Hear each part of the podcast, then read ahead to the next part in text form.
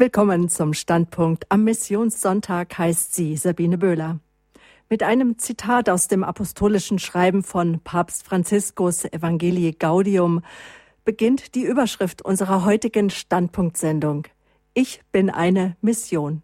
Wir sprechen über die missionarische Kirche unter dem Pontifikat von Papst Franziskus. Heute Abend Dazu hören Sie gleich einen Vortrag von Berthold Pelster. Er ist Mitarbeiter der deutschen Sektion von Kirche in Not, dem pastoralen Hilfswerk päpstlichen Rechts. Und heute ist er unser Studiogast. Ich heiße ihn herzlich willkommen. Schön, dass Sie den Weg hierher gefunden haben.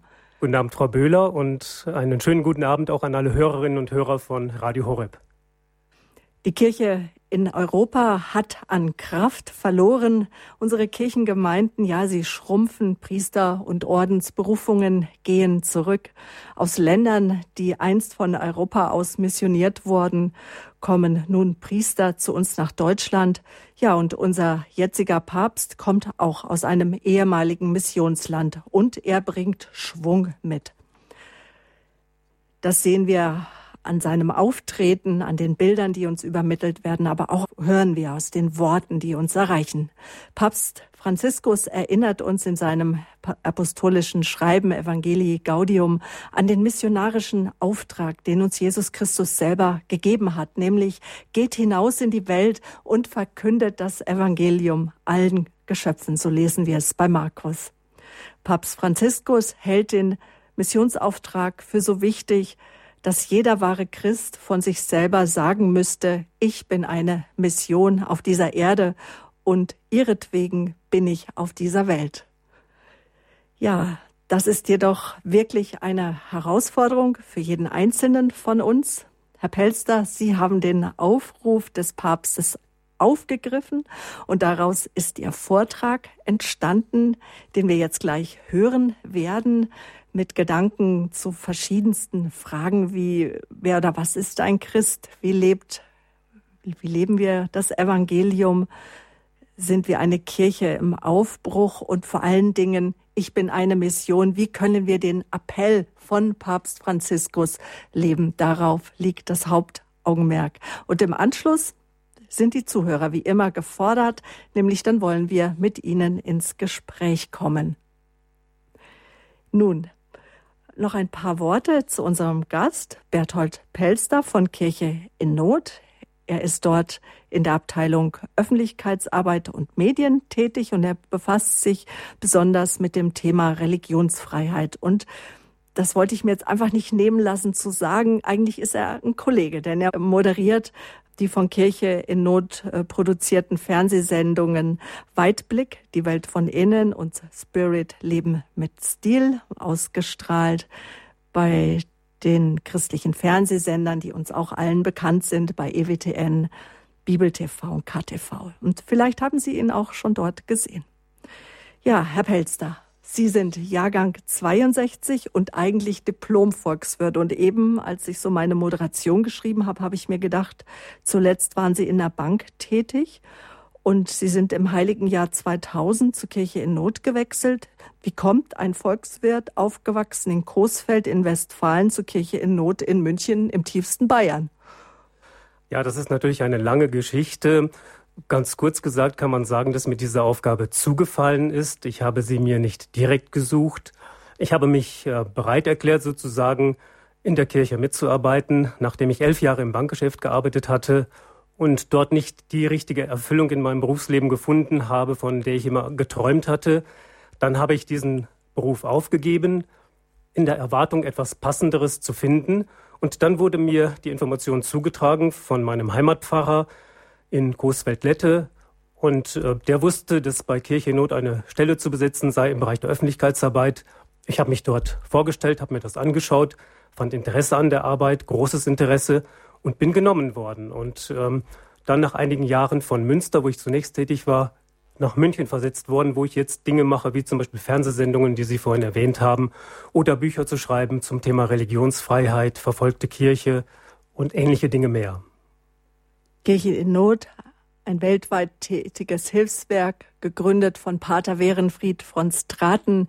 Ihr Motto ist, damit der Glaube lebt. Und das können wir ja immer hautnah miterleben, auch bei Radio Horeb, wenn der Kongress Weltkirche übertragen wird. Auch dieses Jahr war wieder ein Kongress.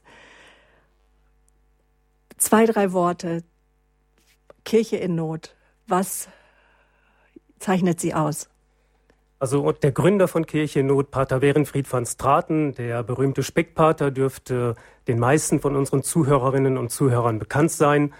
Die, der Ursprung von Kirche in Not geht halt sehr weit zurück in die Zeit nach dem Zweiten Weltkrieg, als es darum ging, deutschen Heimatvertriebenen zu helfen. Vor kurzem hat der Präsident unseres Werkes, ähm, Freiherr Herrmann, gesagt, dass das Gründungscharisma von Kirche in Not ähm, eigentlich in dieser Flüchtlingshilfe liegt. Aber sehr bald schon in den 50er Jahren ging es darum, der Kirche hinter dem eisernen Vorhang zu helfen, wo sie durch den Kommunismus unterdrückt wurde.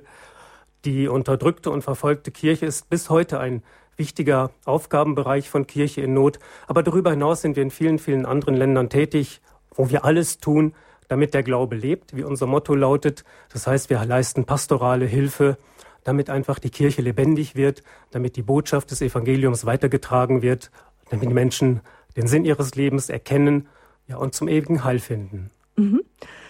Und ich bin eine Mission, missionarische Kirche unter dem Pontifikat von Papst Franziskus.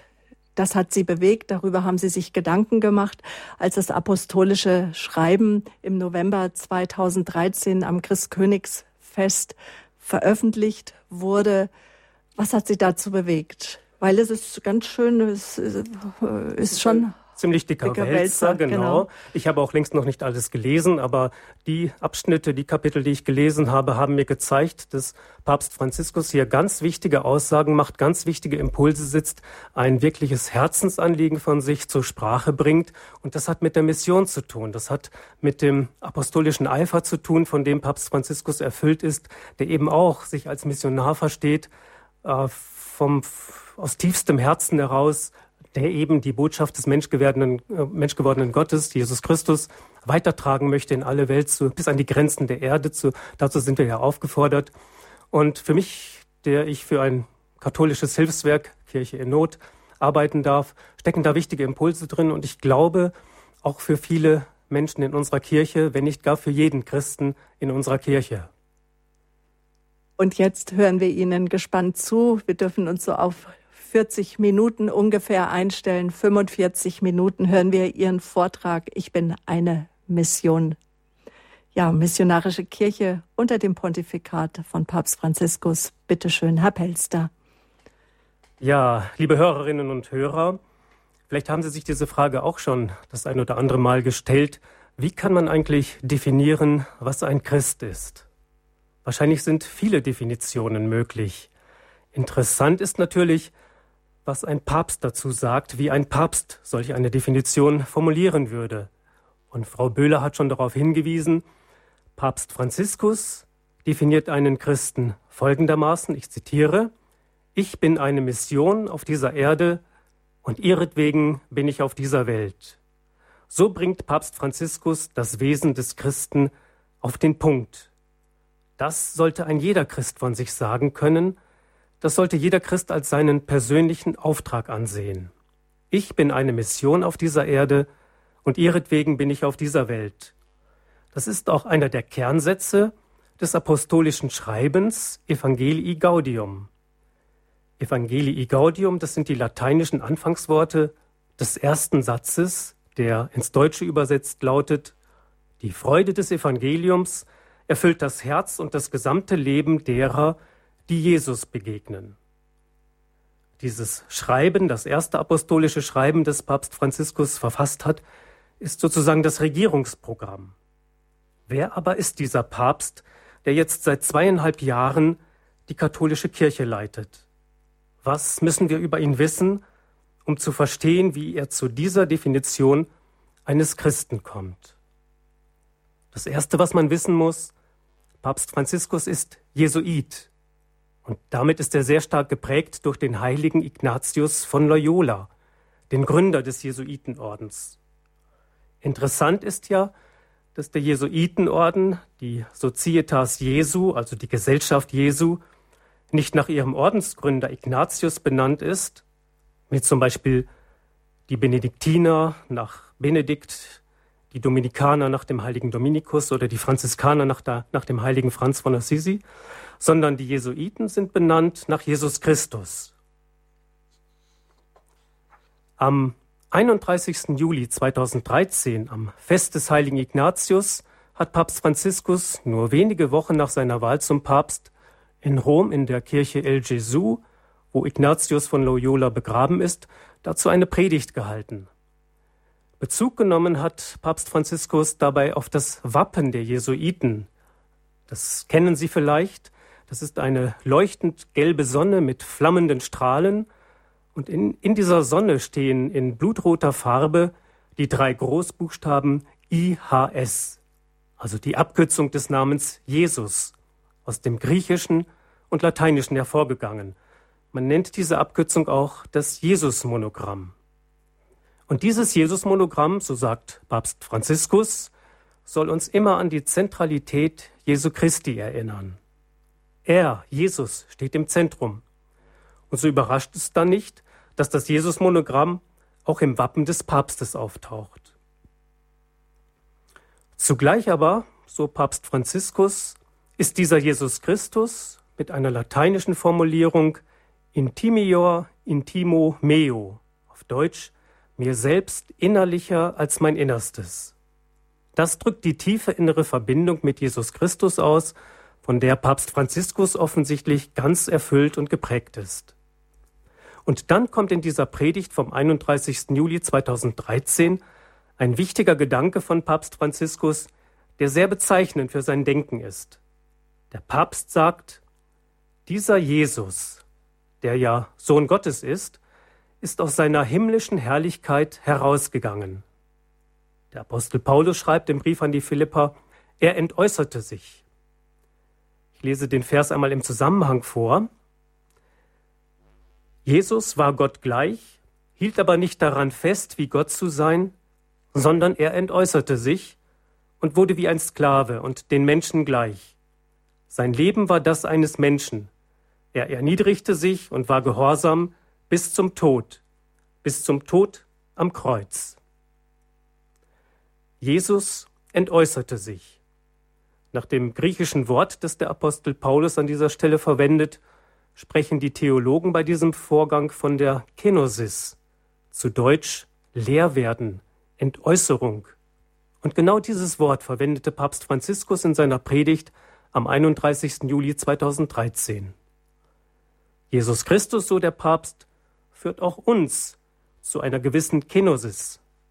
Für uns Christen bedeutet das, herauszugehen aus Eigenliebe, Eigenwillen und Eigennutz.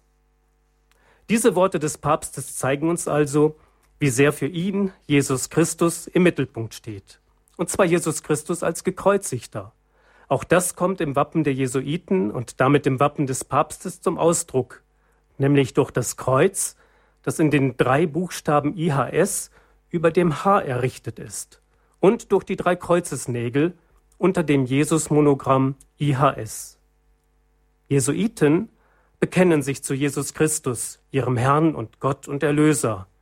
Ihm wollen sie dienen, für ihn wollen sie ihr ganzes Leben einsetzen, für ihn wollen sie, wenn nötig, bis zum Äußersten gehen, bis hin zur Kreuzesnachfolge. Für ihn, Jesus Christus, wollen die Jesuiten, geografisch gesehen, bis an die Ränder der Welt gehen. Zu den großen Heiligen des Jesuitenordens gehört zum Beispiel der heilige Franz Xaver, einer der ersten, der sich dem Ignatius von Loyola angeschlossen und mit ihm zusammen den Orden gegründet hat. Der heilige Franz Xaver ist als Missionar nach Indien gegangen, später nach Südostasien, dann nach Japan und er wollte sogar nach China gehen, wozu es aber nicht mehr gekommen ist, weil er zuvor auf einer Insel vor der chinesischen, chinesischen Küste gestorben ist. Papst Franziskus wollte als junger Mann selbst gerne in die Mission gehen. Nach Japan wäre er wohl gerne gegangen, so heißt es, was aber aus gesundheitlichen Gründen dann nicht möglich war. Aus sich herausgehen. Das ist eine Formulierung, die bei Papst Franziskus immer wieder auftaucht. Als nach dem Rücktritt von Papst Benedikt im März 2013 die Kardinäle in Rom zusammenkamen, um einen neuen Papst zu wählen, fiel Kardinal Bergoglio die Aufgabe zu, noch vor dem Konklave, also vor der eigentlichen Papstwahl, eine Ansprache an die Kardinäle zu halten.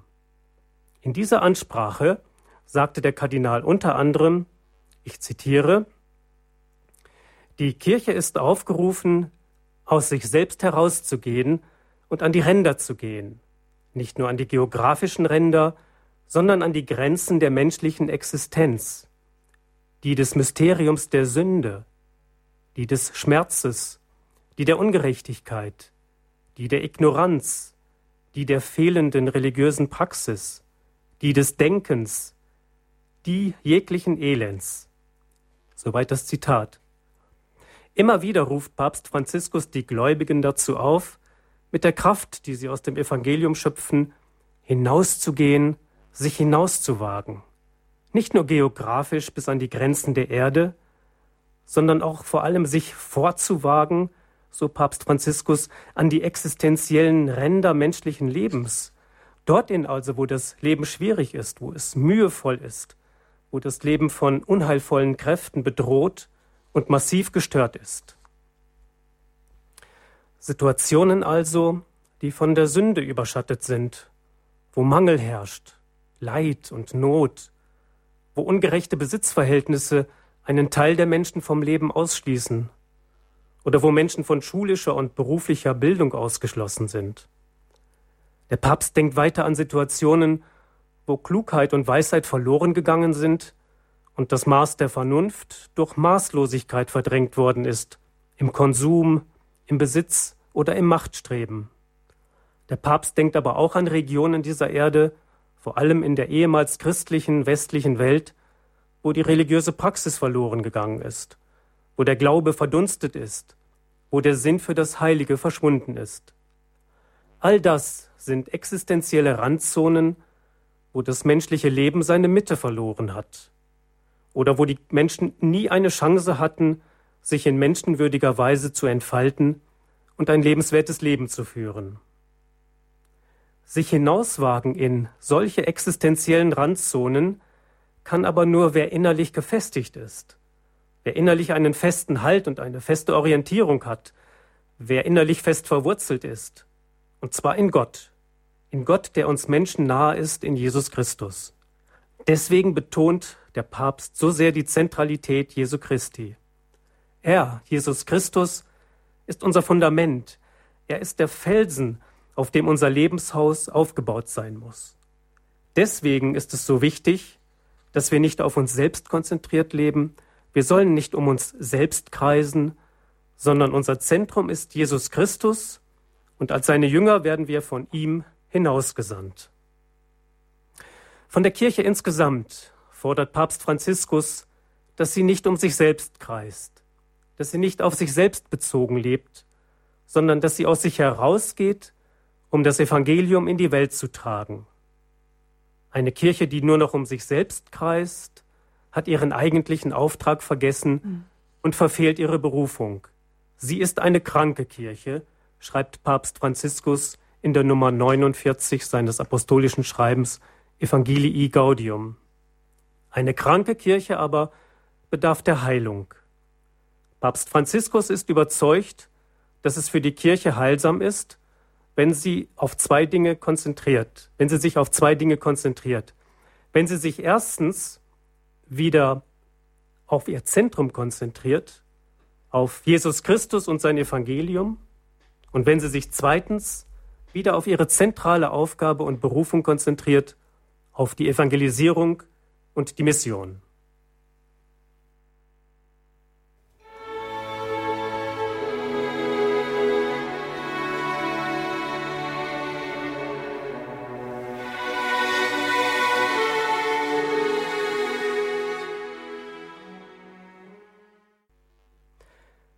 Das Evangelium ist Papst Franziskus so wichtig, dass man ihn vielleicht als einen evangelischen Papst bezeichnen könnte. Evangelisch nicht im Sinne der Konfession natürlich, aber im Sinne von konzentriert auf das Evangelium. Papst Franziskus geht es um eine am Evangelium orientierte Erneuerung der Kirche. Nicht zufällig beginnt sein erstes apostolisches Schreiben indem er sozusagen sein Regierungsprogramm vorlegt mit den Worten Evangelii Gaudium, die Freude des Evangeliums. Erneuerung vom Evangelium her war auch schon das Programm des heiligen Franz von Assisi.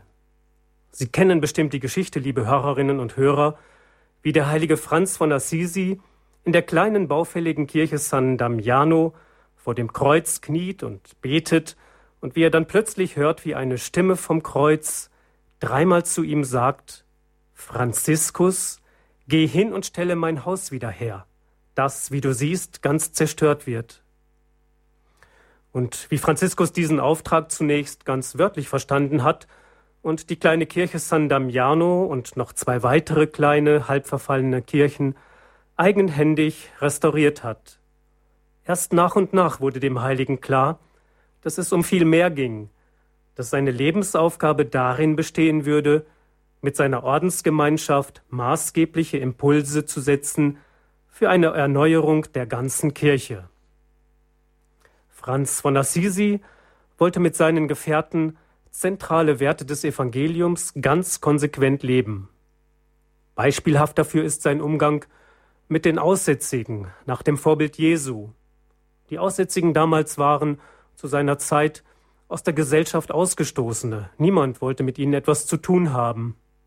Franz von Assisi aber erwies den Aussätzigen voll Erbarmen Dienste der Demut und menschlicher Hilfsbereitschaft.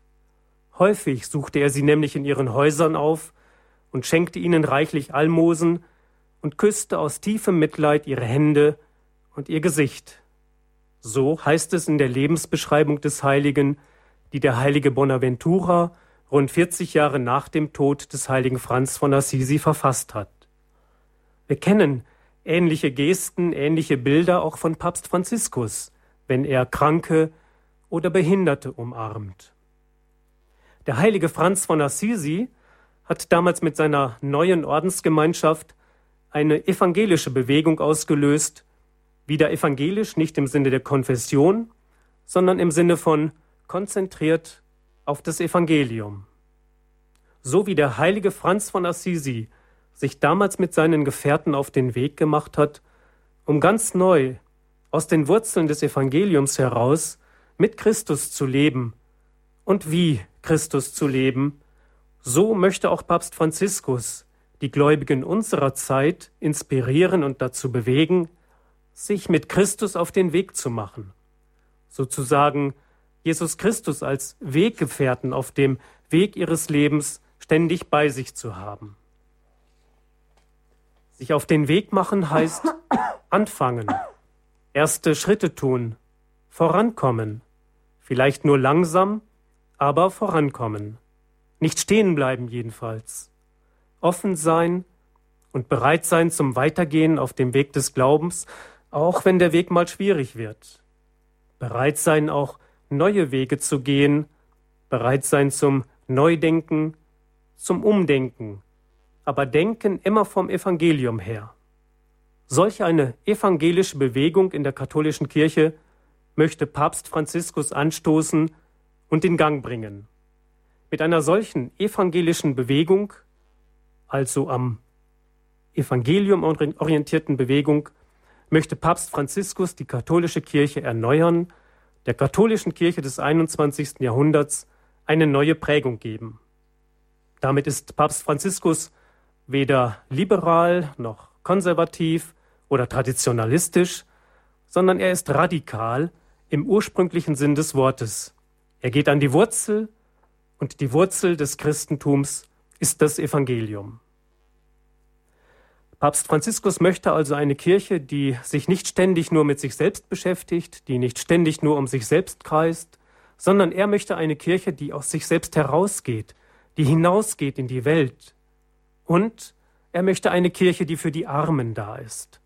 Auch damit ist Papst Franziskus ein evangelischer Papst, in dem Sinne, dass er ein evangelisches, am Evangelium orientiertes Programm verfolgt, ein biblisches Programm, wenn Sie so wollen.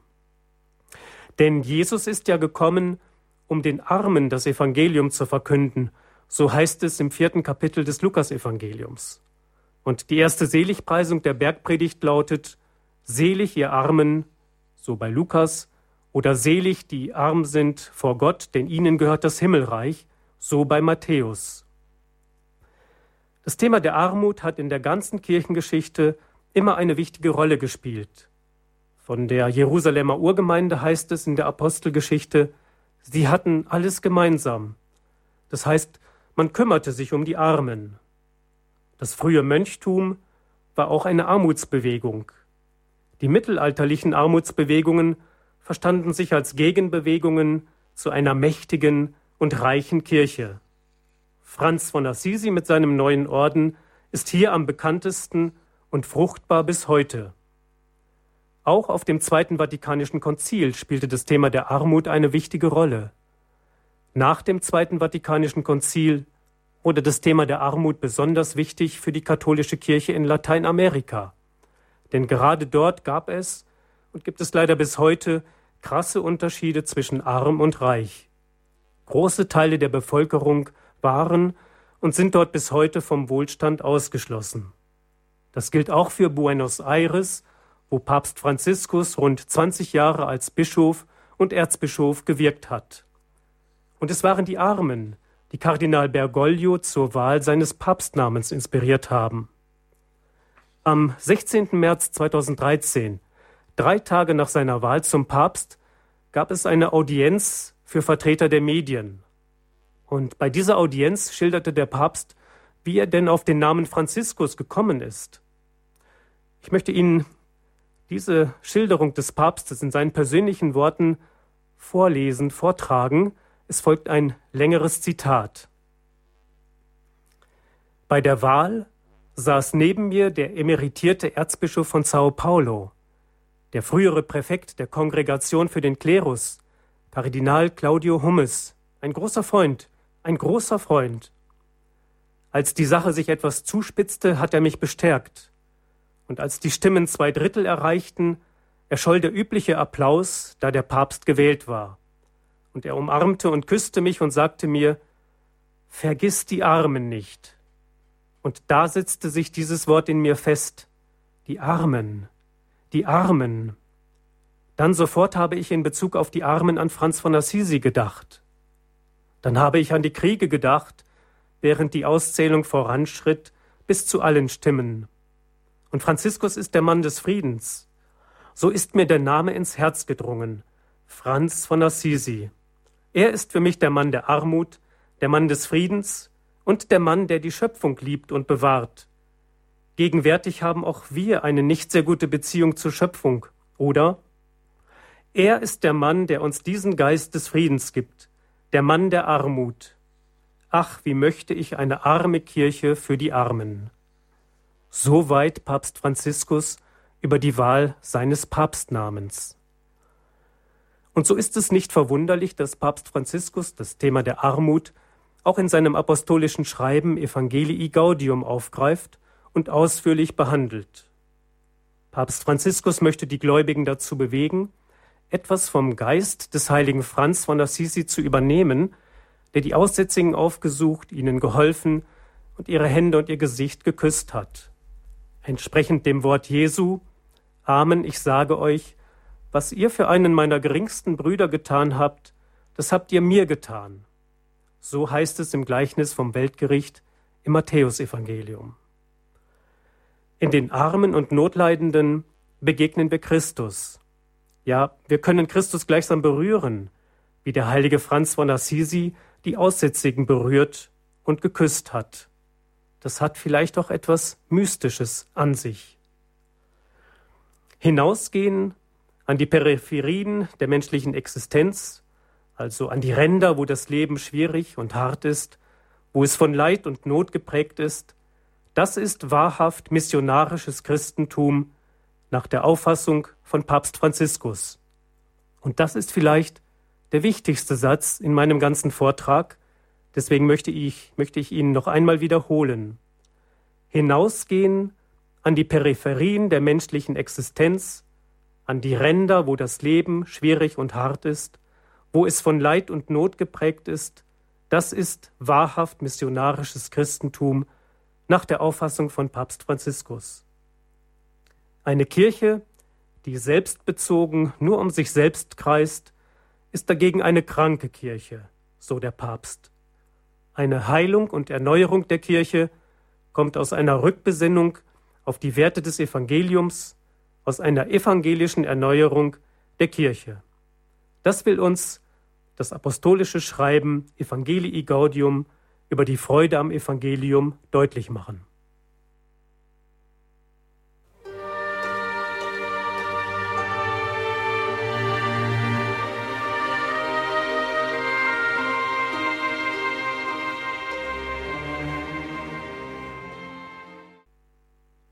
Willkommen zum Standpunkt hier bei Radio Horeb. Heute unser Vortragsthema von Berthold Pelster von Kirche in Not. Ich bin eine Mission, missionarische Kirche unter dem Pontifikat von Papst Franziskus. Ja, Papst Franziskus, er ruft uns auf, an die Peripherie der menschlichen Existenz zu gehen. Das ist das wahrhaft missionarische Christentum nach seiner Auffassung. Wir sollen eine Mission sein. Und jetzt im dritten Teil wird Herr Pelster auf das apostolische Schreiben Evangelii Gaudium über die Freude am Evangelium eingehen, aus der auch der Satz entnommen ist von unserem Sendungsmotto, von der Überschrift Ich bin eine Mission. Ja, liebe Hörerinnen und Hörer, gleich am Anfang seines apostolischen Schreibens sagt der Papst, die Freude des Evangeliums kann uns befreien. Befreien von der Sünde, von der Traurigkeit, von der inneren Leere und von der Vereinsamung. Und der Papst möchte mit diesem Schreiben, auch das sagt er gleich im ersten Abschnitt, er möchte die Christen einladen zu einer neuen Etappe der Evangelisierung, die von dieser Freude geprägt ist. Mit aller Kraft sozusagen treibt uns Papst Franziskus hinaus in die Welt, hinaus zu den Menschen, um ihnen die Freude des Evangeliums zu verkünden und zu vermitteln. Brechen wir auf, gehen wir hinaus, um allen das Leben Jesu Christi anzubieten, schreibt er zum Beispiel in der Nummer 49.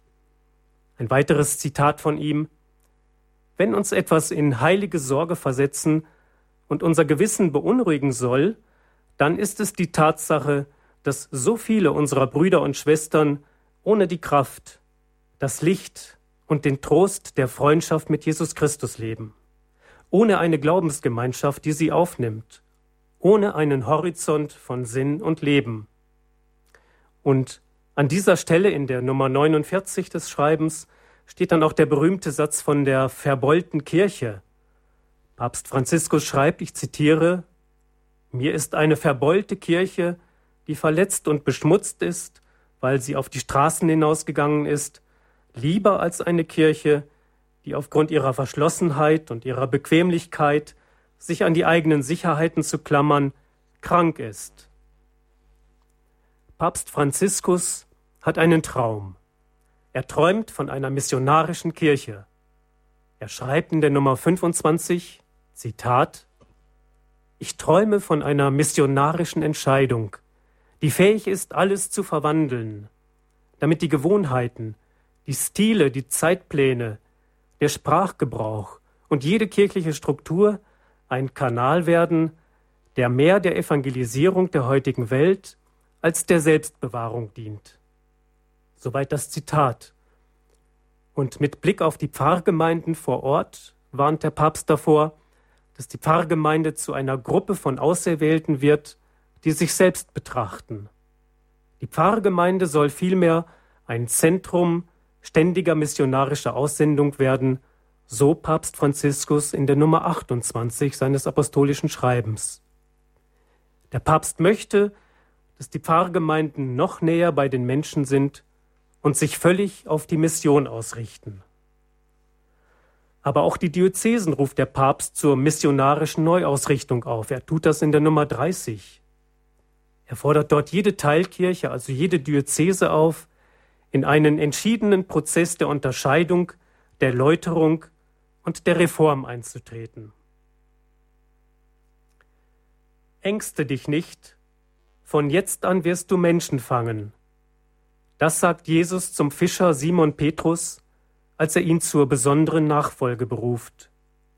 Menschenfischer werden, das ist aber auch in gewissem Sinne die Berufung von uns allen. Wir müssen wieder viel stärker darauf vertrauen, dass es auch in unserer heutigen modernen Welt möglich ist, Menschen für Gott zu gewinnen.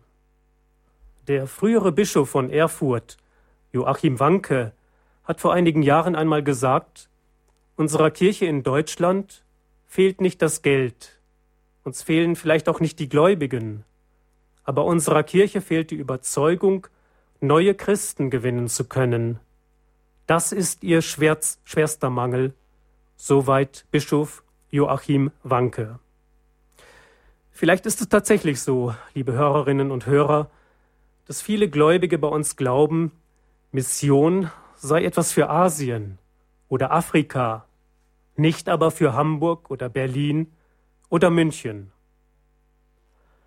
In der Nummer 49 von Evangelii Gaudium fordert Papst Franziskus uns auf, dass wir uns nicht einschließen in unseren Gewohnheiten, in denen wir uns ruhig und sicher fühlen, während draußen, so der Papst, eine hungrige Menschenmenge wartet und Jesus uns pausenlos zuruft, nun gebt ihr ihnen doch zu essen.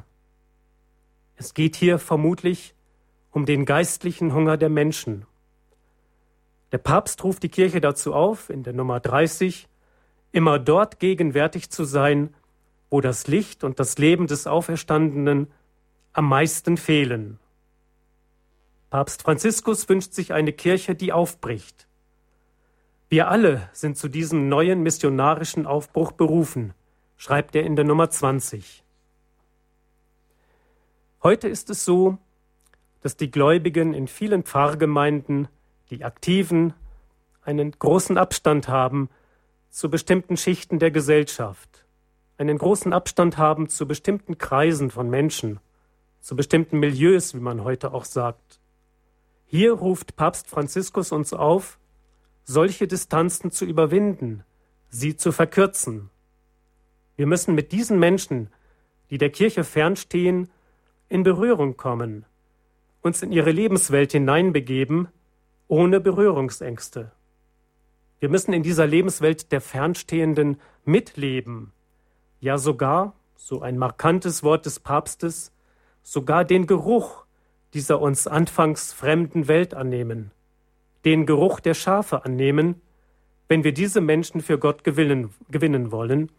So schreibt der Papst in der Nummer 24 von Evangelii Gaudium. Papst Franziskus möchte, dass alle Gemeinschaften innerhalb der Kirche voranschreiten auf dem Weg einer pastoralen und missionarischen Neuausrichtung. So steht es in der Nummer 25 in der deutschen Übersetzung. In der spanischen Fassung steht an dieser Stelle das Wort Konversion. Das kann man auch mit Bekehrung oder Umkehr übersetzen. Man würde dann von einer missionarischen Umkehr sprechen, zu der wir alle aufgerufen sind. Das also ist der starke, der drängende Impuls, mit dem Papst Franziskus uns alle dazu bewegen möchte, missionarischer zu werden. Jeder dort, wo er lebt, jeder in seinem kleinen Lebensumfeld. Papst Franziskus ist innerlich so sehr erfüllt von dem Wunsch, Missionar zu sein in dieser Zeit. Und er ist so sehr davon überzeugt, dass Mission und Evangelisierung die tiefste Identität der Kirche darstellen, dass er sozusagen eine neue Definition erfindet für das, was ein Christ ist. Ein Christ, ein überzeugter Christ, der den Kern des Evangeliums verstanden hat, müsste von sich selbst sagen, ich bin eine Mission auf dieser Erde und ihretwegen bin ich auf dieser Welt. So heißt es im apostolischen Schreiben Evangelii Gaudium in der Nummer 273. Ich zitiere im Zusammenhang Die Mission im Herzen des Volkes ist nicht ein Teil meines Lebens oder ein Schmuck, den ich auch wegnehmen kann. Sie ist kein Anhang oder ein zusätzlicher Belang des Lebens. Sie ist etwas, das ich nicht aus meinem Sein ausreißen kann, außer ich will mich zerstören. Ich bin eine Mission auf dieser Erde und ihretwegen bin ich auf dieser Welt. Und mit diesen Worten endet auch Ihr Vortrag, Herr Pelster. Ich bin eine Mission. Wir haben gerade einen Vortrag gehört, Missionarische Kirche unter dem Pontifikat von Papst Franziskus. Da waren jetzt ganz viele Gedanken, Anregungen drin, die über die man förmlich einfach sich austauschen muss. Und das wollen wir jetzt mit Ihnen, liebe Hörerinnen und Hörer. Wir sind jetzt auch ganz gespannt, was Sie besonders angesprochen hat an dem Vortrag, wohin jetzt unser Gespräch, wir haben noch eine Dreiviertelstunde Zeit, in welche Richtung es gehen wird.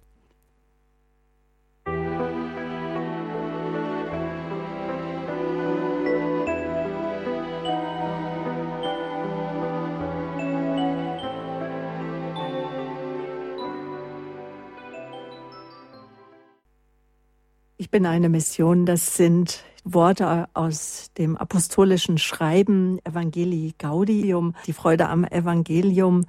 In Evangelii Gaudium, Herr Pelster, legt uns Papst Franziskus besonders ans Herz, dass wir uns auf das Wesentliche der Botschaft konzentrieren sollen.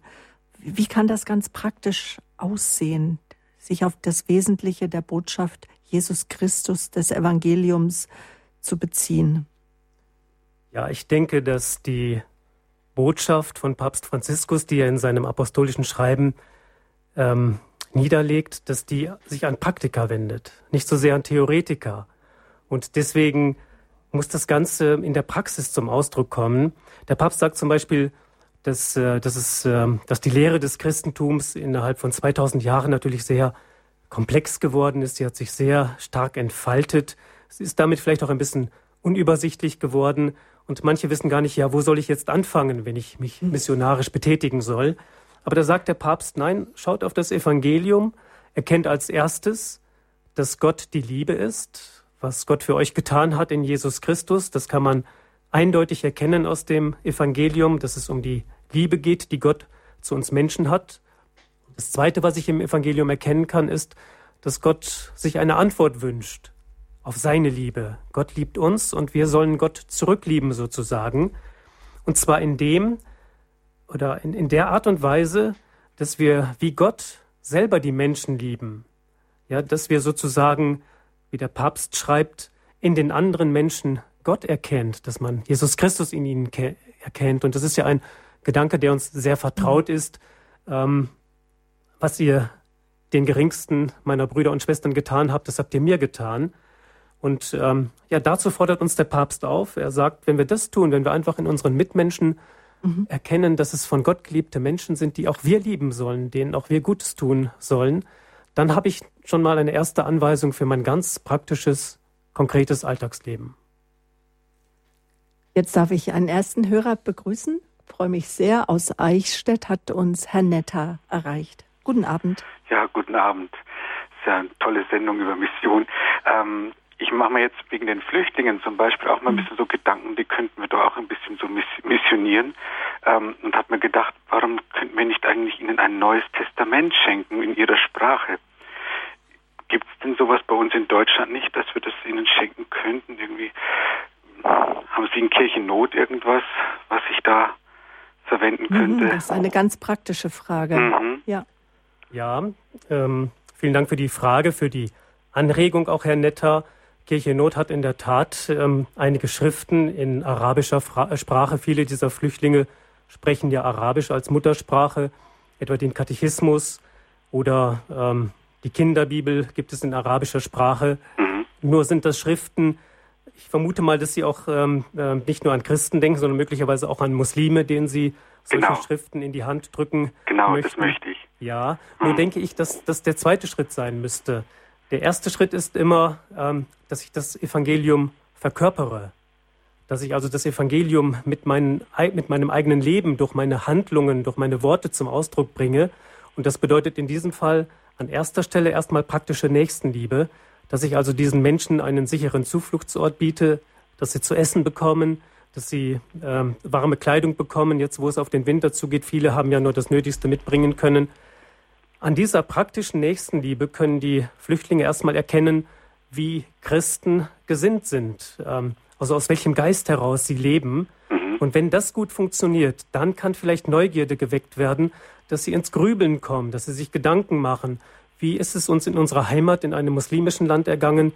Wie ergeht es uns in einem christlichen Land? Und dass sie dann vielleicht tiefer bohren und, und nachfragen möchten, was steckt dahinter? Was ist der Geist, der diese Menschen beseelt, der sie dazu animiert, so selbstlos und großzügig zu handeln? Und dann kann man ins Gespräch kommen und, und dann in einem zweiten oder vielleicht auch dritten Schritt, dann ist der Moment gekommen, wo man vielleicht erste kleine allgemeinverständliche Schriften an diese Menschen weitergibt. Aber an erster Stelle wäre das, glaube ich, verfrüht. Also ah, ja. okay. An erster Stelle muss das Zeugnis, das gelebte Evangelium äh, hm. stehen. Ah, ja, das ist ein guter Hinweis, ja. Vielen Dank dafür. Gerne. Ja. Schöne Grüße nach Eichstätt. Danke, ja, Herr Netter, für Ihre Frage. Tschüss. Machen wir gleich weiter mit Frau Kistler-Lach von aus Malsch. Grüße Gott bedanke mich herzlich und ich versuchte seit den 90er Jahren ganz bewusst eben gerade das zu tun, die Liebe Gottes unter die Menschen zu bringen und das Liebet einander und seht, wie sie einander lieben. Ich habe versucht, damals das in meinen Beruf umzusetzen, eben da, wo ich bin und wo ich stand. Es war mir ein ganz tiefes Anliegen, einfach von meinem biografischen her. Da gab es ein Umkehrerlebnis und äh, ganz tiefe Berührung von Gott. Das heißt, ich würde nicht mehr leben ohne Gott. Und da habe ich eben das eben versprochen, dass ich das versuche, wirklich weiterzugeben, mhm. diese Liebe Gottes. Und da habe ich damals versucht, also ich habe überlegt, was ich machen kann an meiner Stelle. Und da kam mir die Idee, Schüleraustausche mit eine Weltländern, mit Schülern von eine Weltländern. Und äh, das allerdings mit vorgezogenem Sozialpraktikum von unseren Schülern zunächst, damit sie das offen sein für die Not lernen. Also dass sie zum Beispiel in Waisenhäuser oder in Krankenhäuser gehen oder ins äh, Heim, wo eben Bedürftige sind. Mhm. Und äh, dass sie das Leben lernen von der Notvollen und, äh, und von den bedürftigen Menschen, die eben nach Liebe schreien oder einfach in einer Not sind und schwach sind mhm. dass sie das lernen. Sollte also ein begleitetes Praktikum vorneweg sein und erst danach sollten sie dann in die eine Weltländer gehen. Und wiederum an den eine Weltländern sollte das entsprechend gehandhabt werden, dass die Schüler dort im Hinblick auf die Not, die dort ist, zum Beispiel zum so diese Ghetto-Situation und so weiter, dass da entsprechend äh, vorgegangen wird, dass die auch vorbereitet werden in der gleichen Weise und dass dann die Austausche stattfinden unter Umständen auch mit Patenschaften und also es war ein ganzes Programm. Leider habe ich von meinem Rektor da überhaupt keine Unterstützung bekommen. Was ich jetzt rausgehört habe, dass Sie im Beruf versucht haben, das liebt einander, so wie ich euch geliebt habe, umzusetzen. Mhm. Und das ist sicherlich auch etwas, Herr Pelster, was uns Papst Franziskus heute auch mit auf den Weg geben möchte, ja. dass wir da, wo wir sind, dass wir da das Evangelium einfach weitertragen. Also auf jeden Fall. Also das ist ein wichtiger Impuls, den Papst Franziskus gibt, dass jeder dort, wo er lebt, in seinem Lebensumfeld ähm, tätig wird und missionarisch aktiv wird, zum Beispiel auch im Beruf. Das können Ärzte sein, das können Lehrer sein, das können Krankenschwestern sein, das kann aber auch ein Gärtner sein, der liebevoll äh, die Landschaft gestaltet. Also es gibt ganz unterschiedliche Bereiche, wo jeder auf seine Art und Weise und ähm, auf seinem ganz persönlichen Weg äh, herausfinden muss, wie er das Evangelium weitertragen kann. Das ist das eine. Und zum anderen schreibt der Papst, und äh, damit nimmt er Bezug auf Ihre Erfahrungen, Frau Kistler-Lach, äh, Bezug darauf, dass es eben auch Schwierigkeiten geben kann. Ähm, der Papst, der Papst spricht von den, von den Grenzen, ähm, auf die, oder auf, von den Hindernissen, auf die die Evangelisierung stößt. Er spricht zum Beispiel von Grenzen der Sprache, dass man also nicht so richtig die richtigen Worte findet, um sich bei den Menschen verständlich machen äh, zu können. Er spricht aber auch von, von äußeren Umständen und das sind so Umstände, die Sie in Ihrem Beruf als, ich nehme an, als Lehrerin ähm, erfahren haben. Und der Papst sagt dann in der Nummer 45 ist es, glaube ich, ähm, er schreibt, ein missionarisches Herz weiß um diese Grenzen, die es überall gibt, weiß um diese Hindernisse, auf die man immer wieder stößt und er ruft uns dazu auf, dass wir uns davon nicht entmutigen lassen. Er weiß, wie schwierig Evangelisierungsarbeit manchmal sein kann, wie groß die Hindernisse sind, mhm. wie klein die Erfolge manchmal sind. Und er sagt also, das missionarische Herz ähm, äh, das resigniert nicht, das, das, das, ähm, das, das hört nicht auf, weiterzuarbeiten. Ähm, das verzichtet nicht darauf, auf das, was möglich ist und wenn es noch so wenig ist. Also auch Ihre Probleme, Frau Kistler-Lach, werden in diesem apostolischen Schreiben, das sehr zum Nachdenken anregt und dass man vielleicht immer wieder meditieren muss, um wirklich in die Tiefe vorzudringen. All das findet sich dort wieder. Mhm ich habe in der Folge dann versucht, das zu machen, was ich konnte und bin dann als Kultusministerium an Frau Schawan, die hatte ich öfter getroffen bei äh, Veranstaltungen, habe ihr das vorgetragen und dass mir ein Anliegen ist, dass soziales Engagement in die Schulen kommt als Fach. Mhm. Das ist dann in der Folge auch tatsächlich geschehen. Es ist ins Curriculum gekommen als äh, top, als themenorientiertes Projekt, aber verbindlich für alle Klassen. Das ist seither also zumindest in, in Baden-Württemberg äh, reingekommen in die Realschulen und äh, da war ich dann sehr glücklich drüber, dass das passiert ist. Zweites war die Weltjugendtage. Und da hatte ich also vorgesprochen wegen der Vorbereitung in den Schulen und habe also auch signalisiert, dass ich bereit bin, aus meinem vielgeliebten Schuldienst rauszugehen, um mich da zur Verfügung zu stellen. War bereit oder wäre bereit gewesen, das auch zu übernehmen, war aber dann nicht nötig, aber es ist leider Gottes doch nicht geschehen.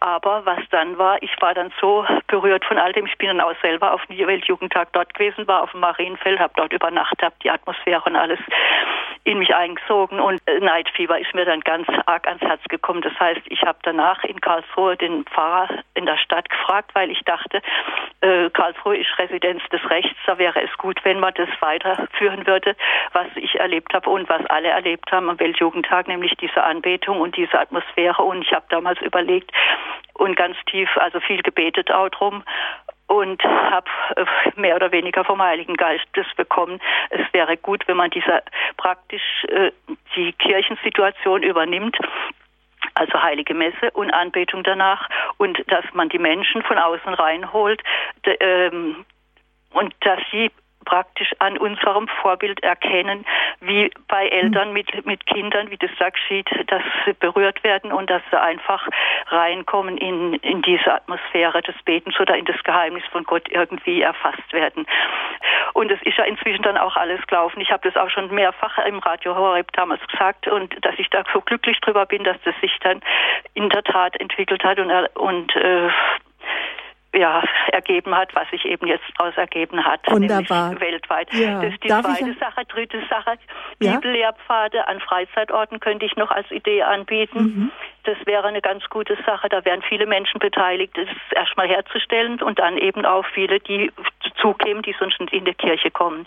Dann auf öffentlichen Plätzen einen religiösen Hyde Park machen also zum Beispiel Jesuiten oder auch Dominikaner können ja gut Was predigen. Was meinen Sie damit, mit einem re religiösen... religiösen Hyde Park, einem öffentlichen Platz und dass man da eben was äh, Religiöses predigt auch oder auch ins Gespräch kommt mit Menschen. Man Bevor Sie weitersprechen, vielleicht erstmal kurz noch mal Herr Pelster wieder, dass wir das alles verarbeiten können, Frau Kistler-Lach. Ja. ja, das waren jetzt ähm, viele praktische Beispiele auch schon, die anderen Hörerinnen und Hörern gute Anregungen geben können.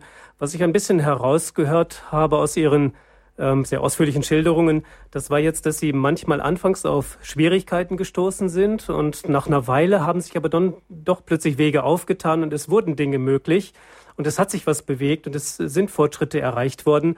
Und dabei fällt mir eben ein, dass Papst Franziskus in seinem Schreiben auch darauf hinweist, dass wir manchmal Geduld haben müssen, ähm, dass wir manchmal wirklich mehr oder weniger lange warten müssen, dass wir apostolische Ausdauer mitbringen müssen, wenn wir missionarisch aktiv werden wollen. Also auch das ist etwas, was äh, Papst Franziskus anspricht in seinem Schreiben. Deswegen kann ich nur nochmal empfehlen, alle, die sich da irgendwie betätigen wollen, die können eine ganze Menge Anregungen ähm, aus diesem Schreiben bekommen und können vielleicht dann auch ein bisschen besser ihre persönlichen Erfahrungen einordnen und besser damit umgehen. Mhm. Jetzt hatten Sie noch einen noch eine vierten Sache, Punkt. Ja, mhm. ja, noch eine Sache. Also ja. nachdem äh, das zum Beispiel diese Bibellehrpfade an Freizeitorten und auch Kunstobjekte mit Psalmtexten an Innenstadtbereichen, das hatte ich damals, äh, 2010 war das, der Bischofskonferenz vorgeschlagen. Das heißt, ich hatte alle, an alle Bischöfe geschrieben mit Herzblut. Und naja, und äh, nachdem die Reaktion nicht so überwältigend war. Das heißt, in Karlsruhe wurde doch ein, bisschen was gemacht. Äh, ein Waldlehrpfad wurde da gemacht. Entsprach allerdings nicht ganz meinen Vorstellungen, aber das ist jetzt nicht so wichtig. Die letzte Sache ist die, nachdem ich also wie gesagt von außen her gedacht habe, ähm, kommt die Resonanz nicht zu, da habe ich überlegt und gebetet, was kann ich machen, was ich ka alleine kann. Und dann habe ich halt wirklich traurig gebetet und Gott gebeten, dass er mir was sagt, was ich alleine kann. Und da kam mir die Idee, es gibt ja diese Spruch oder es gibt diese äh, Aktion Ich AG. Und da habe ich gedacht, ja gut, Ich AG, ich kann nicht allein, aber ich möchte ja nicht ich machen, mich, sondern Jesus in mir sollte ja wirken. Und dann kam ich dazu, äh, E-T-Shirts zu entwerfen, also Aufdrucke für T-Shirts, die ich dann trage, äh, die Jesus entweder Bild, Wort oder äh, oder Name zeigen und mhm. so trage ich ihn dann praktisch in die Welt. Und wow. ich habe dann auch, auch, dazu einen kleinen Text geschrieben. Ich bringe die T-Shirts dann also auch unter die Leute. Also statt ich AG, Jim AG, Jesus in mir, Jesus in mir Jesus in Me und dann äh, Holy Community, heilige Gemeinschaft. Das ist, also in Englisch ist dann ja international verständlich. Früher hatten ja die Menschen an den Kirchen diese Bilder, um praktisch Bibelinhalte den Analphabeten nahezubringen. Heute sind also die Steine gewesen, die das getragen haben. Heute sind die lebendigen Steine dran, die den geistigen Analphabeten das Wort Gottes nahebringen. Das ist also mein Hintergrund für diese E-T-Shirts, Evangelisierungs-T-Shirts zur Selbst- und Fremdevangelisierung. Dankeschön. Ja, wunderbar. Dankeschön auch für all Ihre Ideen. Das ein oder andere ist schon angekommen. Sie hatten die Idee auch von evangelistischen Gottesdiensten. Auch das ist eine Idee, auch Herr Pelster, etwas, was äh, Sie auch schon vorbringen wollten. Und die T-Shirts, ich glaube, das hat Kirche in Not auch schon umgesetzt. Ähm, nein, T-Shirts in dieser Form haben wir nicht. Ähm, wir geben natürlich vieles andere an Materialien heraus und bieten das an. Vieles, was auch im Bereich der Neuevangelisierung äh, Verwendung finden kann. Das sind äh, zum Beispiel unsere äh, kleinen Glaubenskompasse, die so wichtige Themen aus dem christlichen Glauben äh, kurz und prägnant auf den Punkt bringen und ähm, mit denen man sich innerhalb von fünf Minuten über ein bestimmtes Thema informieren kann. Es gibt viele, viele andere Beispiele, die ich nennen könnte, aber T-Shirts haben wir leider noch nicht. Nein. Herr Schröttke, Sie haben uns angerufen. Danke jetzt für Ihre Geduld aus dem Raum Mönchengladbach. Grüß Sie. Ja, wunderschönen guten Abend und ich danke erstmal Ihnen, weil der Vortrag spricht ja im Grunde genommen Ihnen äh, entgegen. Radio Horeb macht doch Mission. Genau, Radio Horeb macht Gebet, mhm. Aktio und Komplentatio, äh, macht die eucharistische Messe ähm, ja inzwischen jetzt ja auch mit den mit den äh, wie soll man sagen eucharistischen Gebet für die, die nicht wirklich an der Eucharistie teilnehmen können. Und das gleiche auch Priester in Not, Kirche, äh, äh, Kirche in Not, Kirche in Not Ostpriesterhilfe. Ähm, ich, mir ist eben bei dem Vortrag eingefallen, zu allen Zeiten gab es ja immer ein Auf und Ab im Barock, im, in, der, in der Neuzeit. Ähm, Volksmission war ja auch ein Thema im 19. Jahrhundert zur Zeit der Industrialisierung, wie denn alles auseinanderbrach und so, und dann die Leute in, in großen Gemeinden zusammenkamen, aber im Grunde genommen eine verwilderte Lebensform hatten, weil sie sich ja durchschlagen mussten. Ähm, das haben wir ja jetzt wieder. Wir müssen ja die Volksmission machen, wenn man, wenn man äh, die Mutter Gottes verlacht hat, wenn man äh, so viele Dinge in Frage gestellt hat in den letzten 30, 40 Jahren. Ich sage es deswegen, weil mich hat im Grunde genommen religiös erzogen ein Dächern, der Architektur gelernt hat aus dem Süddeutschen, sich bewusst für die Diaspora entschieden hatte. Und ebenso auch ein Hilftrupper Missionar, der gesagt hat, auch der Norden ist Missionsgebiet. Also diese Gedanken gibt es ja immer und zu allen Zeiten. Das wollte ich mit reingeben. Mhm. Und, und diese, die Gefahr, eben Insider-Club zu werden. Ja, das ist eben dann die Sache, wo man dann die, die, die Wertigkeit hinsetzt wie groß die Gottesliebe, wie groß die Nächstenliebe ist oder wie groß die Darstellungssucht ist. Und da müssen wir uns natürlich wieder neu ausloten. Vor 14 Jahren habe ich dies mit dem Don Bosco mal erzählt und das wird jetzt ja gerne wieder gesagt. Die zwei Säulen, die zwei Säulen, an denen die Kirche sich festmacht, an der Eucharistie und an der Mutter Gottes. Und das möchte ich jetzt noch gerne nur kurz reinbringen.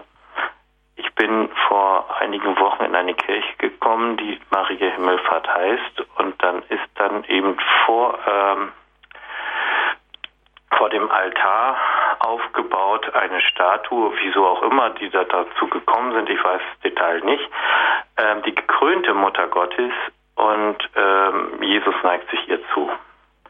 Und dann habe ich gedacht, na klar, ähm, wenn wir das wieder auf die Reihe kriegen, die ganzen eucharistischen oder, oder geistigen Wertigkeiten, dann haben wir auch ein Leben, wo wir glaubwürdig sein können. Und jetzt nochmal zu dieser Mutter Gottes, dieses Bild. Christus hat oder Gott hat sich diese Mutter angefragt, die Maria angefragt, ähm, ob sie die Mutter des Sohnes werden will, die Mutter des zukünftigen Königs eigentlich. Damit ist sie schon voll in der Würde von Anfang an und nicht erst in, in, in Himmelfahrt, nach, nach gekrönt zur Aufnahme in den Himmel. Das wollte ich mal mit reinbringen, ein, einen Gedanken und aus diesem Gedanken heraus eine Glaubenssicherheit zu entwickeln, zu sagen, ja, ähm, da können wir auch im Glauben eine glaubhafte mhm. Lebensführung bewahren. Wunderbar, danke. Und wenn es und nur die ist, mal eine Nacht mit einem Obdachlosen sitzen und den gar keine Lösung zubringen zu können, mhm. aber das dann im Rest im Gebet oder so immer wieder vor Gott hinzutragen. Ja. Danke. Und die Mutter Gottes, als der Engel zu ihr kam, hat sie gefragt, wie soll das geschehen? Und sie hat Gott gefragt. Und das dürfen wir, denke ich, auch immer wieder fragen und sagen, Herr, leite und führe du uns, uns deine Kirche. Ja, und von der Gottesmutter Maria können wir natürlich auch lernen, ähm, wie und vor allen Dingen, dass wir uns ähm, bereit erklären sollen, mitzumachen.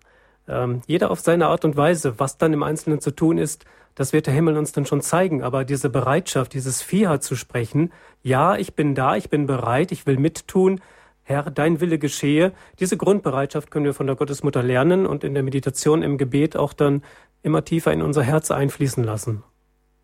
Dankeschön, Herr Schröttke, für Ihre Gedanken.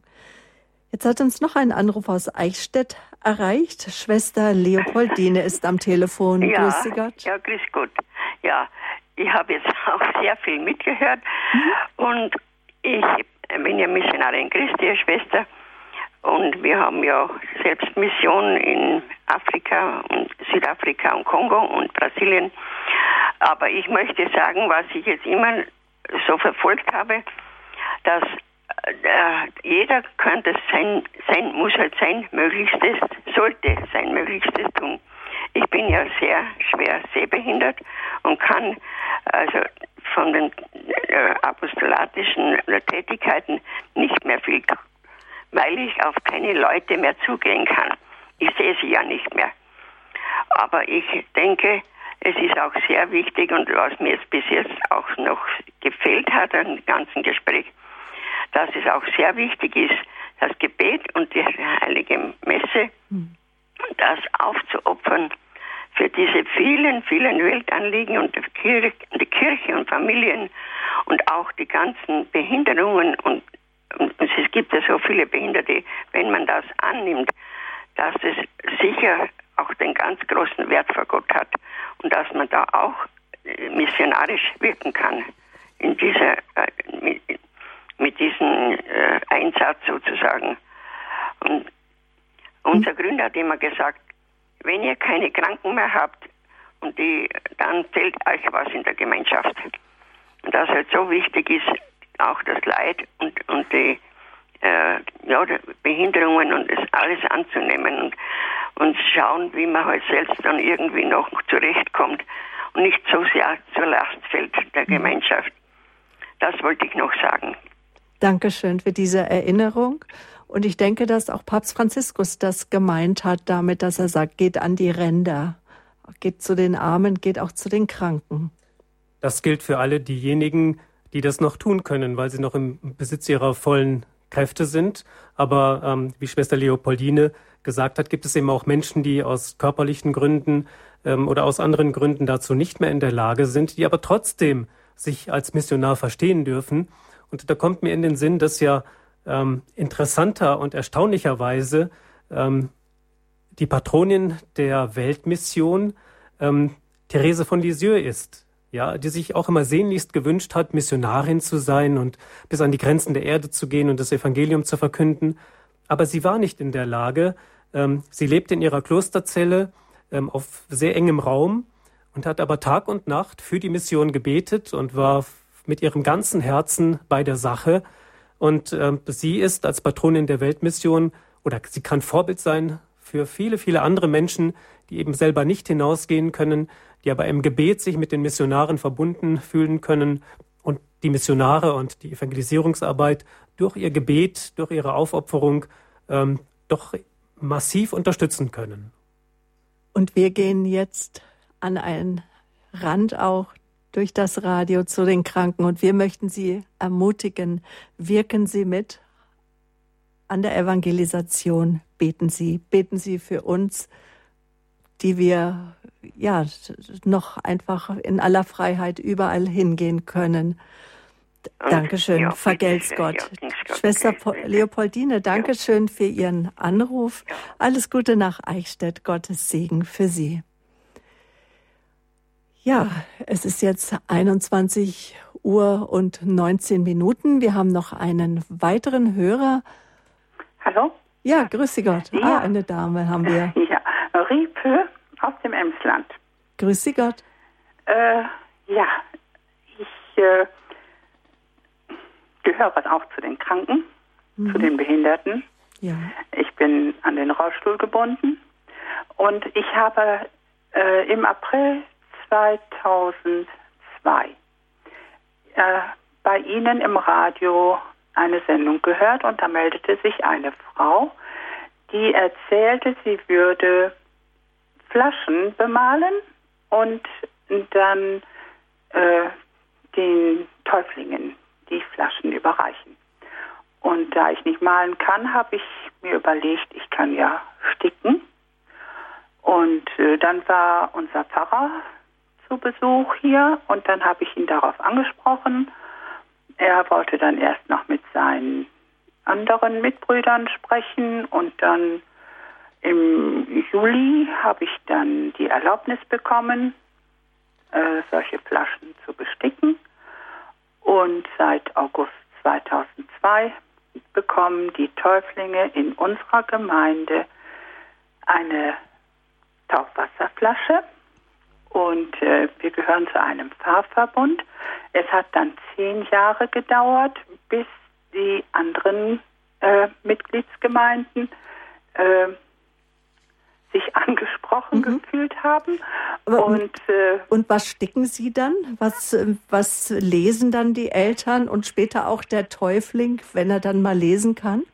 Äh, ich habe verschiedene Bild? Motive gehabt. Mhm. Äh, den Heiligen Geist. Ich habe einen sprudelnden Brunnen gemacht. Ich habe äh, draufgeschrieben, ähm, du bist Gottes, also durch die Taufe bist du Gottes geliebtes Kind und so weiter. So verschiedene Sachen. Und wir hatten im letzten Jahr die 100-Jahr-Feier unserer Gemeinde. Wir sind eine Herz-Jesu-Gemeinde. Und seitdem kommt ein wunderschönes Herz-Jesu-Emblem äh, drauf. Mhm. Und äh, die anderen äh, beiden Gemeinden, die äh, bedrucken äh, die Flaschen. Also Ihre Idee wurde aufgegriffen ja, und vielleicht fühlt sich jetzt auch der ein oder andere jetzt auch dadurch ja. inspiriert. Ja, ja. und äh, Mitte äh, von 2000, ja etwa 2006, 2007 war mal eine Paramentengruppe hier, die die gesehen haben, die Flaschen und die haben das dann auch in ihrem Dekanat äh, eingeführt. Ja, und ja, dann sage ich jetzt mal danke, dass Sie diese Idee mit uns geteilt haben. Ja, gut. Mhm. Auch ein Weg der Evangelisation. Vielen Dank, Frau Mariepe aus dem Emsland war das. Das war ein sehr schönes Beispiel für Kreativität, wie kreative Menschen, künstlerisch begabte Menschen ähm, sich einbringen können, um eben ähm, ja neue Formen der, der Glaubensweitergabe und wenn es nur ein Satz oder ein Bild ist, äh, neue Formen auszuprobieren und zu praktizieren. Ja, also Papst Franziskus ist ein Papst, der da ganz stark auch zur Kreativität und zur Fantasie ähm, ähm, ermutigt und äh, der uns ganz deutlich sagt, probiert was Neues aus. Wir leben in einer schwierigen Zeit, wo man ganz neue Wege erschließen muss und tut das, macht das. Mhm. Und wenn irgendwo etwas mal keinen Erfolg hat, hat, dann, dann gebt den Mut nicht gleich auf, sondern dann probiert was anderes aus. Ja, unser Thema heute Abend, ich bin eine Mission, missionarische Kirche sein, missionarisch leben unter dem Pontifikat von Papst Franziskus, so haben Sie Ihren Vortrag überschrieben. Ich frage Sie jetzt ganz direkt, wie kann ich, wie können wir, wie können, kann jeder Einzelne eine Mission sein, Herr Pelster? Also das ist ganz, ganz individuell verschieden. Das hängt immer davon ab, wo ich lebe, welche Fähigkeiten, welche Talente ich habe, ob ich in der Pfarrgemeinde aktiv bin oder ob ich im Beruf, in einem sozialen Beruf aktiv bin oder auch in einem irgendeinem anderen Beruf. Wichtig ist, dass ich immer gucke, welche Möglichkeiten habe ich und dass ich das auch ganz bewusst aus dem Geist des Evangeliums tue. Ja, und das erfordert natürlich, dass ich äh, mit dem Evangelium vertraut bin, mit den Werten des Evangeliums, dass ich Jesus Christus sehr gut kenne. Ich habe ja anfangs gesagt, Papst Franziskus ist ein Jesuit, gehört aus einer Gemeinschaft an, die sehr eng mit Jesus Christus zusammenleben, die sozusagen Jesus als Weggefährten haben, die deswegen ihren Orden auch danach benannt haben. Und wenn ich ein Weggefährte Jesu sein will, oder andersherum ihn als meinen Weggefährten betrachte, der mit mir durch mein Leben geht, mit mir mein Leben plant, mit mir auch sein Leben gestalten will, äh, also mein Leben gestalten will, ähm, dann muss ich Jesus kennen, dann muss ich vertraut sein mit ihm und das geschieht, indem ich das Evangelium sehr genau und immer wieder und regelmäßig studiere. Und der zweite Schritt ist, dass ich mit Jesus sozusagen ein Zwiegespräch aufnehme, um mit ihm zusammen meine verschiedenen Lebensbereiche zu beleuchten. Und dann werde ich sensibel dafür, und sehe dann plötzlich, dann gehen mir sozusagen die Augen auf und ich entdecke plötzlich, wo ich ganz persönlich mit meiner speziellen Situation, mit meinen Talenten tätig werden kann. Mhm. Ob das dann der Beruf ist oder die Familie ist oder die Nachbarschaft oder äh, der soziale Bereich, das wird sich dann zeigen. Und das ist ja auch etwas, was uns eine Hörerin, die Frau Kistler lach von, was wir immer wieder von ihr gehört haben. Und dann bin ich wieder ins Gebet gegangen. Und Ganz genau, ja. Also das muss wirklich eine, eine Weggemeinschaft sein. Ähm, und dazu fordert Papst Franziskus, vielleicht dadurch, dass er Jesuit ist, immer wieder auf. Er ist ja geprägt durch die ignatianische Spiritualität. Und die ist eben sehr stark dadurch geprägt, dass man immer wieder auf sein Leben schaut, dass man tagtäglich Gewissenserforschung macht und auf sein Leben, auf den Tag zurückblickt und guckt, was ist gut gewesen, was ist schlecht gewesen wo habe ich eine Chance entdeckt und konnte etwas tun für das Evangelium, für das Reich Gottes, für die Kirche, für die Menschen? Oder wo habe ich mich hilflos gefühlt? Wie kann ich beim nächsten Mal anders reagieren? Und ähm, dann auch konkrete Fragen an Jesus zu stellen. Also nicht immer kriegt man eine eine direkte Antwort und schon gar nicht, indem man eine Stimme von ihm hört. Aber es tun sich plötzlich Gedanken auf oder im Laufe der Zeit, im Laufe von Tagen oder Wochen oder manchmal auch Monaten klären sich Gedanken, mhm. klären sich Situationen. Ich kann experimentieren, etwas Neues ausprobieren, das abends wieder ins Gespräch mit Jesus, also ins Gebet hineinzubringen in der Tagesrückschau und so in diesem Zwiegespräch weiterkommen. Hat Papst Franziskus auch mal in einer Predigt uns Christen gefragt, ja, ist Christus wirklich der Mittelpunkt meines Lebens? Ja, stelle ich wirklich Christus? Ja, stelle ich ihn da wirklich hinein? Das ist die Zentralität Jesu, ja. Und wenn ich nochmal auf das Wappen verweisen mhm. darf, das ich anfangs angesprochen habe. Ähm, ich weiß nicht, wie oft Papst äh, Franziskus sich sein Wappen anschaut, aber jedes Mal, wenn er einen Brief unterschreibt, wird sein Wappen wahrscheinlich draufstehen, auf diesem Brief abgedruckt sein. Und er sieht dann ähm, dieses Symbol, diese gelbe leuchtende Sonne mit dem mit den mit den Flammenstrahlen und in der Mitte der Name Jesu IHS das Christusmonogramm die Abkürzung. Der Name Jesu muss wirklich ganz zentral im Mittelpunkt stehen und mein Denken ganz und gar erfüllen und durchdringen. Und dann komme ich wie von alleine mehr oder weniger wie von alleine ähm, auf den richtigen Weg und kann mithelfen ja Missionar zu sein eine Mission zu sein eine Mission darzustellen. Ich bin eine Mission auf dieser Erde und ihretwillen bin ich auf dieser Welt. Das hat Papst Franziskus mit seinem Schreiben Evangelii Gaudium sicherlich jedem von uns, von uns Christen in unser Stammbuch geschrieben. Ja, richten wir uns darauf aus, wirklich Christus nachzufolgen, ihn kennenzulernen, uns stärken zu lassen, auch immer wieder in der heiligen Eucharistie, heilige Schrift zu lesen und wenn es heißt, wie kann ich eine Mission sein, dass wir uns führen und leiten lassen durch den Heiligen Geist, wohin er uns ruft, wohin er uns weht. Dankeschön für Ihre Ermutigung, Herr Pelster. Sehr gerne, Frau Böhler. Und auch alles Gute, ja, für Kirche in Not. Immerhin ist es ja auch das Motto von Kirche in Not, das Evangelium auch zu den Menschen an die Ränder zu bringen, die Liebe einfach weiterzugeben. Sie, liebe Hörerinnen und Hörer, können einen Mitschnitt dieser Sendung weitergeben, wenn Sie mögen, nämlich indem Sie sich einen CD-Mitschnitt besorgen oder die Sendung äh, empfehlen, weiterempfehlen, dass man sie im Podcast nachhören kann auf unserer Homepage horeb.org. Dort unter der Rubrik Standpunkt erstmal Podcast, dann Standpunkt finden Sie die heutige Standpunktsendung. Ab morgen ist sie abrufbar im Podcast. Der CD-Dienst schickt Ihnen gerne eine CD zu. Das ist die 08328 921 120. Und Kirche in Not hat ein umfangreiches Angebot an Material, das wir weitergeben können, in, dass wir Menschen erzählen können vom Glauben, auch wie wir unseren Glauben leben, warum wir unseren leben, warum wir auch gewisse Meinungen haben. Ich möchte Sie auch ermutigen, die Schriften von Kirche in Not anzufordern.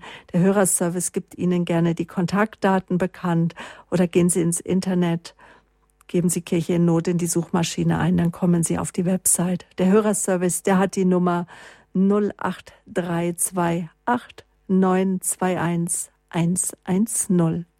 Ich bedanke mich ganz herzlich bei Ihnen für Ihre Aufmerksamkeit. Bauen wir gemeinsam an der Kirche Christi. In der nächsten Sonntag erwartet Sie zu Allerheiligen Pfarrer Schnur mit einem Vortrag, nämlich der Tod als Ver Vollendung unseres Lebens. Das ist das Standpunktthema in der nächsten Woche. Mein Name ist Sabine Böhler. Ich möchte mich ganz herzlich von Ihnen verabschieden, wünsche Ihnen eine gute und reich gesegnete Nacht.